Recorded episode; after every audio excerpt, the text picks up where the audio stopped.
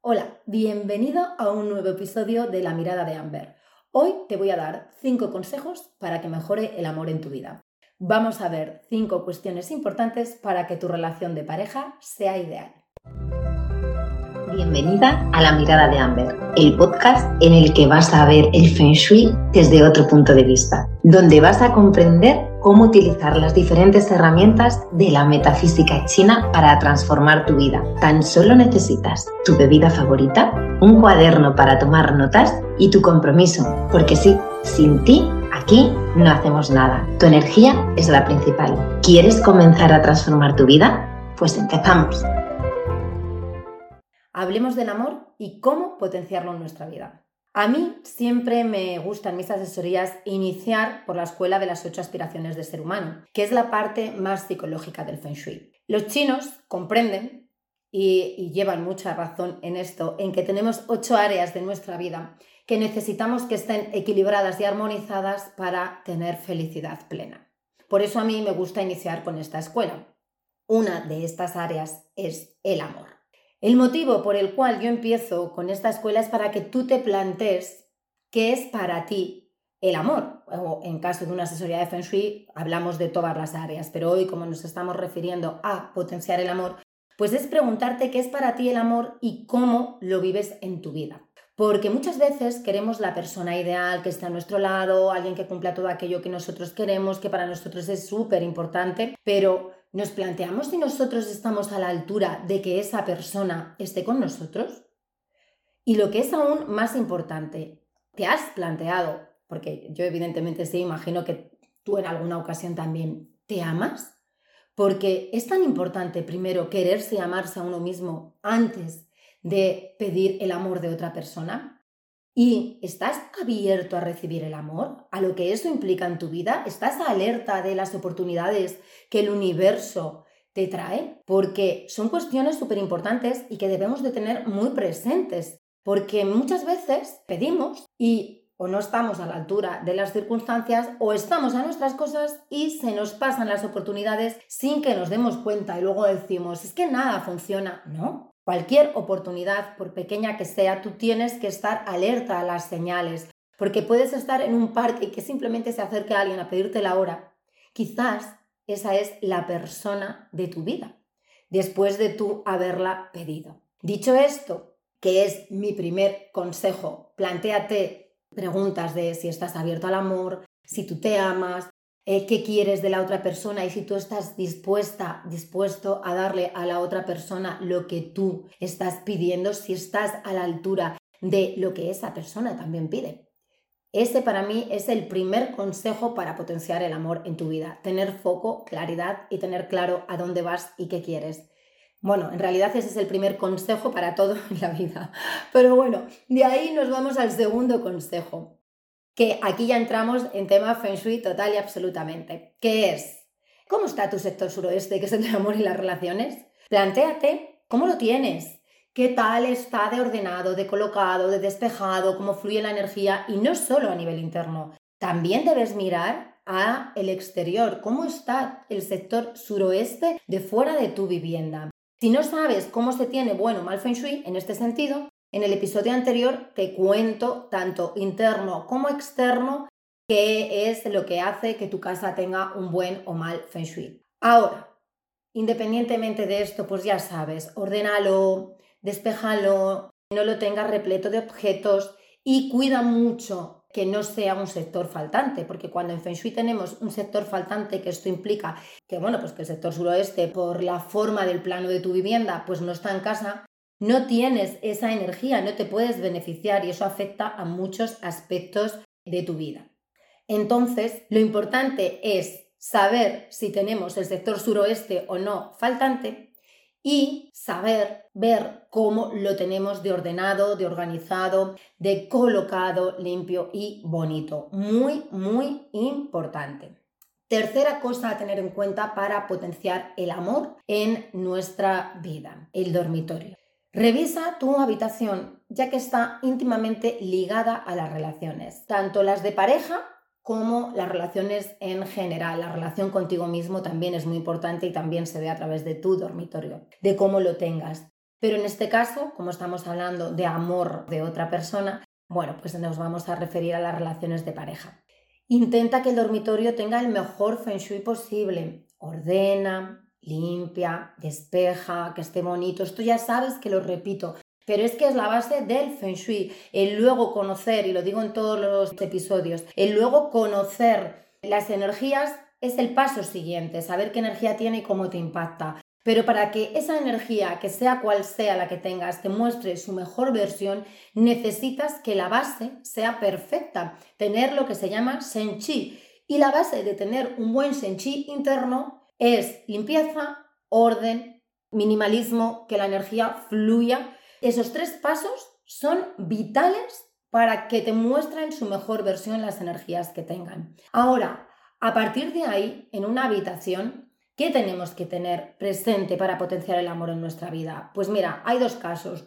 Si estás soltera o soltero en ambos casos tienes que intentar que el equilibrio entre la energía yin y la energía yang, la masculina y la femenina, esté totalmente armonizado y que el equilibrio de energías exista. Pero es más fácil en caso de tener una relación de pareja. ¿Por qué? Pues porque al final tú estás decorando tu dormitorio poniéndote de acuerdo con la persona con la que lo vas a compartir. Entonces ahí siempre hay ese equilibrio entre ambos. Pero en el caso de estar soltera o soltero, se tiene tendencia a preparar el dormitorio exactamente como a ti te gusta.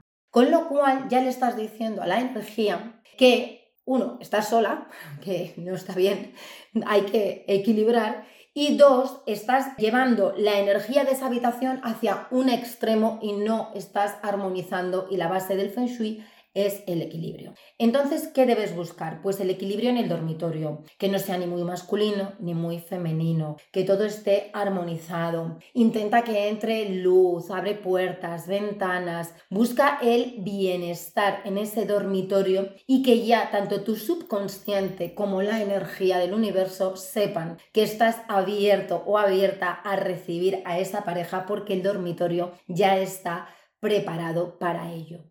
En cuarto lugar, vamos a hablar, y aquí ya si necesitas o bien un asesor o si no, no quieres un asesor, mm, Internet está plagado de calculadoras para sacarte tu número WA. Y es importante conocer tus direcciones favorables. Las direcciones favorables vienen determinadas por el número QA o WA que se saca de tu fecha de nacimiento y tu género sexual. Esto es muy básico para Feng Shui, es muy importante, porque Feng Shui es dónde estás y a dónde miras. Entonces, el hecho de mirar a tus direcciones favorables te va a facilitar muchísimo la vida. En el amor también. Entonces, ¿qué debes de conocer? Tu dirección de las relaciones. Y, en la medida de lo posible, hacer todas las acciones que estén relacionadas con ello mirando a esa dirección. Cuanto más mires a la dirección de las relaciones, para mí y desde mi punto de vista, muchísimo mejor. De hecho, yo diría que es a la dirección que más miro a lo largo del día. Para mí, tener una buena relación conmigo misma, tener una buena relación con mi familia, con las personas que me rodean, con mis clientas, con mis amigos, Siempre lo digo, para mí es la base de todo, el tener buenas relaciones, con lo cual yo suelo mirar mucho a mi dirección, que es la Yan Nian, la dirección de las relaciones, pues yo suelo estar mirando alrededor del 80% de mi día si estoy en mi hogar. Con lo cual, pues busca tus direcciones favorables, si no las sabes o no sabes cómo encontrarlas, escríbeme que yo encantada te digo cómo podemos, eh, o te las digo en un momentito, o te digo cómo puedes eh, saberlo, o sea que en ese problema sabes que no hay sentido, todo el mundo que ha querido acceder a mí lo tiene muy fácil, me mandáis un email y yo encantada de responder y de ayudaros porque ese es el objetivo de estos episodios, el objetivo de la mirada de Amber es ayudar a todo el que quiera que yo le aporte un poquito. Así que, cuarto consejo, mirar tu dirección de las relaciones el máximo tiempo posible. Y quinto consejo, para el que le guste, para el que no, no, puedes potenciar ese amor en tu vida con minerales y con aromas. Sí. El hecho de, por ejemplo, el cuarzo rosa, eh, que es, ya sabemos, la piedra del amor y de las relaciones por excelencia, pues tener cuarzo rosa, si eres chica en un hombre es más complicado llevar una joya de cuarzo, pero en una mujer es muchísimo más fácil. El hecho de llevar ya un cuarzo rosa contigo que te acompañe todo el día, eso ya va a ir haciendo su energía, la energía del cuarzo rosa va a ir haciendo su trabajo y va a mejorar tanto la relación contigo como la relación con los demás. Pero aparte, luego un asesor de Feng Shui te va a decir en casa dónde poner el cuarzo rosa para potenciar esas relaciones. Puedes ponerlo en el suroeste y va a mejorar las relaciones. Ahora, sí que hay que ver porque el cuarzo es un elemento, es un mineral y debemos de ser conscientes de dónde lo ponemos y cómo lo ponemos para que no desequilibre la energía de ese sector, del sector suroeste. Pero tener cuarzo lo llevas contigo, maravilloso. Y luego, pues en el dormitorio, fomentar esa energía del amor con aromas, con esencias. A mí, por ejemplo, me gusta mucho Ilan Ilan y es una esencia que también tiene unas propiedades maravillosas, pero hay otras muchas. cada uno aquí sí que eh, la imaginación y la creatividad están a disposición de la persona porque puedes utilizar la que a ti más te guste y te fascina. Y con estas cinco cositas que tú vayas aplicando en tu día a día, que organices, que limpies, que mires a tus direcciones favorables, que tengas claro para ti qué es el amor, que estás dispuesto, estés atento a las señales, te aseguro que tus relaciones van a mejorar, no solo la relación de pareja, van a mejorar todas. Luego, concreto, para mejorar mucho tu relación de pareja, pues tenemos eh, a tu estrella de flor romántica, que evidentemente está en tu hogar, está en tu vivienda y que se puede activar, pero aquí sí que de estas cosas no puedo hablar abiertamente porque no conozco tu casa, no sé qué hay eh, y hay veces que el activar, uno la llama la flor de melocotón, activar ciertas cosas sin saber, pues puede tener efectos no deseados en nuestra vida por otro lado. Con lo cual hay más, muchas más cosas para activar y potenciar el amor, pero ya se necesita una asesoría profesional de Feng Shui. Con las otras cinco, los otros cinco consejos, te aseguro que tu amor se va a potenciar y se va a mejorar. No solo, repito, el amor de pareja, sino el amor hacia ti y el amor hacia los demás.